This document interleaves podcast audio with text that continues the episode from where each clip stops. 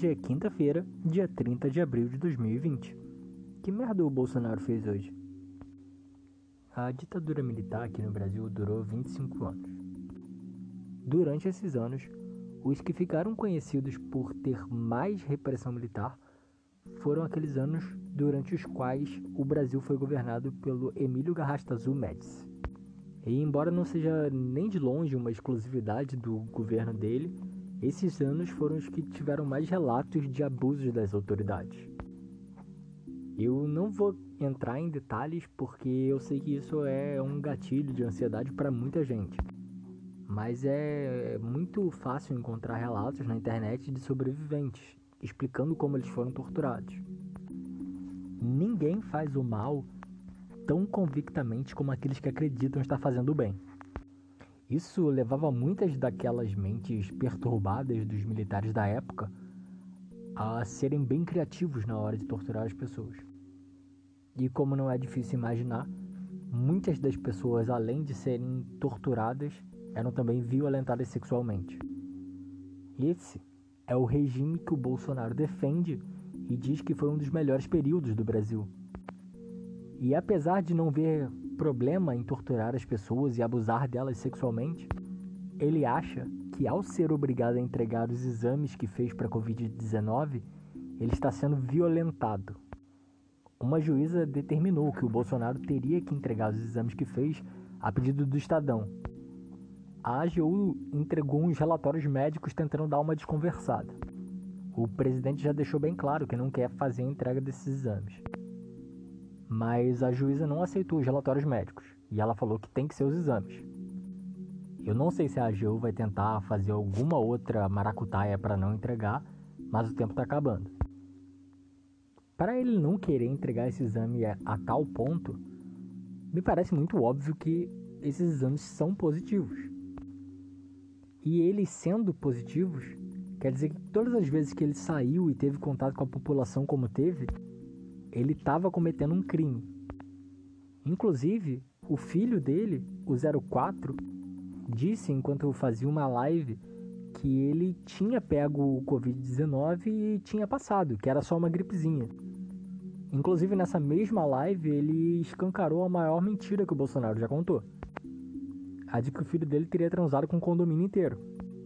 Porque nessa mesma live, ele afirmou que preferia morrer tossindo do que morrer transando.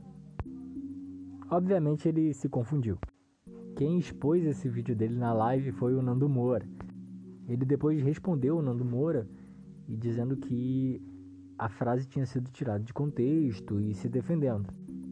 Mas ele só corrigiu a ordem da frase. Ele não mudou nada do que disse sobre a Covid ser uma gripezinha ou sobre ele ter pego ela anteriormente. A imbecilidade realmente corre no sangue da família. Falando em família, a nomeação que o Bolsonaro fez para tentar proteger os outros filhos, a nomeação do Ramagem para a diretoria da Polícia Federal, foi anulada pelo Alexandre de Moraes. O Bolsonaro disse que vai tentar colocar o Ramagem de novo e pediu que o STF agisse respeitando a Constituição. Enquanto saía do Palácio da Alvorada, ele se negou a responder à Globo algumas vezes e chantageou dizendo que ele não ia renovar a concessão da emissora em 2022. Eu não me preocuparia muito com isso se fosse a Globo, porque eu duvido muito que o Bolsonaro vá chegar a 2022. Quando a gente viu a Dilma não conseguindo governar do jeito que ele não está conseguindo governar atualmente, já estava bem traçada a trajetória que o governo dela ia seguir. Assim como eu acredito que também já está traçada a trajetória do governo dele. A cada dia surgem mais e mais pedidos de impeachment dele na Câmara. Além dos pedidos de afastamento diretos ao STF. As pessoas estão cobrando que o Rodrigo Maia aceite os pedidos de impeachment. Se o Rodrigo Maia aceitar, a gente passa para votação na Câmara. E se ele passar na Câmara, ele já é afastado. Os filhos dele estão tentando movimentar o Twitter com os bots. Se você seguir qualquer conta tipo Bot Sentinel ou qualquer coisa, você vai ver que toda hora surge uma nova hashtag que está sendo impulsionada pelos bots. Eles subiram uma de direita raiz é Bolsonaro, fechado com Bolsonaro e etc. mas essas foram impulsionadas por bots. As que estão surgindo naturalmente e orgânicas são bem diferentes. Inclusive com uma das que ficaram em primeiro lugar sendo Direita quer impeachment. O único jeito que eu vejo do país sangrar menos durante esse processo seria se o Bolsonaro tivesse a coragem e a dignidade de renunciar.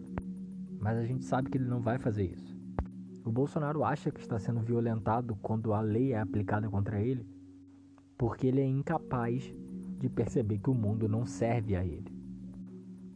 Se ele acha que ele está sendo violentado por causa disso, ele só prova que ele não merece nem ser comparado com um dos sobreviventes da ditadura.